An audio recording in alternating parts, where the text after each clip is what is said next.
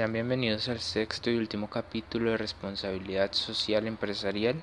El día de hoy hablaremos sobre la responsabilidad. Antes de adentrarnos en, este, en el tema del capítulo de hoy, pues debemos hablar primero de qué es el medio ambiente. Pues el medio ambiente es aquel entorno que provee los recursos necesarios para que las empresas los tomen y así puedan cumplir con las demandas exigidas por la sociedad. Pero ¿qué pasa en este entorno?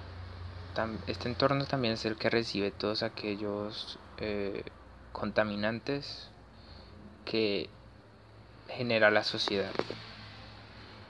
Eh, el medio ambiente provee dos tipos de recursos, los renovables y los no renovables. Los renovables son aquellos que se pueden transformar antes de que el consumidor vuelva a exigirlos. Me explico. Son aquellos como por ejemplo el aire, el agua y demás. Y los no renovables son aquellos que necesitan un tiempo más amplio o que de plano no, se pueden eh, eh, devolver tan fácilmente como lo son, por ejemplo, los minerales como el oro, el hierro, el carbón, entre otros. Pero entonces, ¿qué es la responsabilidad ambiental como tal? La responsabilidad ambiental como tal consiste en ser conscientes de los daños que se le pueden hacer al medio ambiente, ser conscientes que en muchas de sus empresas eh, impactan gravemente al medio ambiente, eh, intentar eh, mitigar estos daños, mitigar esto, esta contaminación o hasta, hasta donde más se pueda y pues si no se puede ir más allá, intentar devolverle esto al medio ambiente, a la sociedad, plantando árboles, eh, buscando una manera de ayudar ambiental y su relación con el sistema. En primer lugar tenemos un aspecto socioeconómico y el más importante, por así decirlo, que es lo que buscan la mayoría de políticas que se hacen alrededor del mundo en la actualidad. Primero, que haya un crecimiento económico, mitigar el daño ambiental y que haya equidad para la población. El problema es que estos no se están cumpliendo. Se sabe que y se tienen estudios de esto que a mayor crecimiento económico mayores son los problemas ambientales que causan esto y no precisamente hay equidad o igualdad. Por ejemplo hacia 2018 eh, el PIB del mundo subió a 2,5% pero los daños ambientales desde ahí hacia adelante han venido aumentando considerablemente. Entonces hay que estar muy conscientes de eso de que intentar buscar una buena sostenibilidad de parte y parte, sí, que ah, si bien hayan ganancias, también se contribuye al medio ambiente, no se le haga tanto daño, ya que pues como sabemos los recursos son finitos y en algún momento pues nos podemos, los podemos agotar a, a tal punto de que todos vamos a pagar las consecuencias. Y pues a continuación voy a explicar sobre cada una de las principales. Bien, en primer lugar, vamos a hablar del calentamiento global. El calentamiento global se define como el aumento generalizado en la temperatura de la superficie de la Tierra. ¿Cuál es el mayor problema del calentamiento global? El mayor problema del calentamiento global es que se derriten los polos. Al derretirse los polos el nivel del mar aumenta y esto significa un gran peligro para las poblaciones costeras ya que producen tsunamis, huracanes entre otros.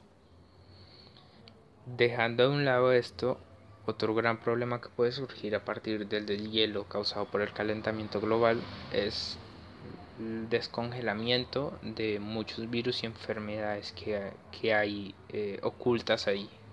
Entonces hay que tener mucho cuidado e intentar lograr mitigarlo. 169 eh, países más o menos se han reunido para lograr bajar por lo menos en un 5% las emisiones de gases, ya que pues si no se puede evitar por completo el calentamiento global, que por lo menos se pueda bajar un poco. El problema ambiental que tenemos es la pérdida de biodiversidad. estos organismos o animales que habitan en ciertos ecosistemas se están extinguiendo, lo cual produce que eh, recursos que generan allí mismo en los ecosistemas se pierdan para futuras generaciones. Eso implica que más adelante eh, muchas empresas no podrán operar porque o son demasiado costosos al haber pocos recursos de esos que necesitan o van a ser o simplemente van a estar escasos, entonces las empresas no van a poder, no van a lograr funcionar. También tenemos la desertificación, que consiste en las áreas que muchos empresarios también inconscientemente eh, deforestan mediante quemas, es lo más común mediante quemas, sí, para ejercer sus, sus cultivos, para, para poner sus cultivos y lograr ejercer su actividad económica, perdón. ¿Qué pasa con esto? Que también se pierden ecosistemas que han formado ciertos animales, ciertos organismos, por lo tanto se pierden posibles recursos para empresas del futuro, para la generación. Bien, eh, algunos de los impactos ambientales de la empresa, en los que incurre la empresa o que genera la empresa, son por ejemplo las aguas residuales. Muchas empresas sueltan químicos a los ríos, lo cual acaba con infinidad de criaturas, de animales, de especies. Y pues esto se vuelve peligroso tanto para los animales que habitan las zonas, los alrededores de las empresas, como también para eh, las personas que consumen desagua. También tenemos la contaminación del suelo que también por aquellos químicos que sueltan en la tierra eh, van dejando esa tierra realmente muerta en donde no se pueden implantar ni consumir ni nada. También están los residuos sólidos, que son aquellos residuos que, digamos, una empresa deja el producto, eh, saca su producto al mercado, entonces una parte de ese producto se puede reutilizar, pero hay otra parte que no sirve para nada, lo que conocemos como las basuras. Eso, es un grave problema que afecta no solo al medio ambiente, sino también a la, a la, a la salud de las personas y también es una gran causa de la pérdida de biodiversidad porque no hayan donde tirar la basura entonces la comienzan a poner en, en lugares que no, en donde no deberían estar. También está la contaminación atmosférica, que la principal causa de la contaminación atmosférica es el transporte, ya que hay muchos carros, motos y demás vehículos que se encuentran tan atrasados que generan demasiadas emisiones de gases. Y por último tenemos el ruido, que esto afecta principalmente a las personas que se encuentran alrededor de una empresa.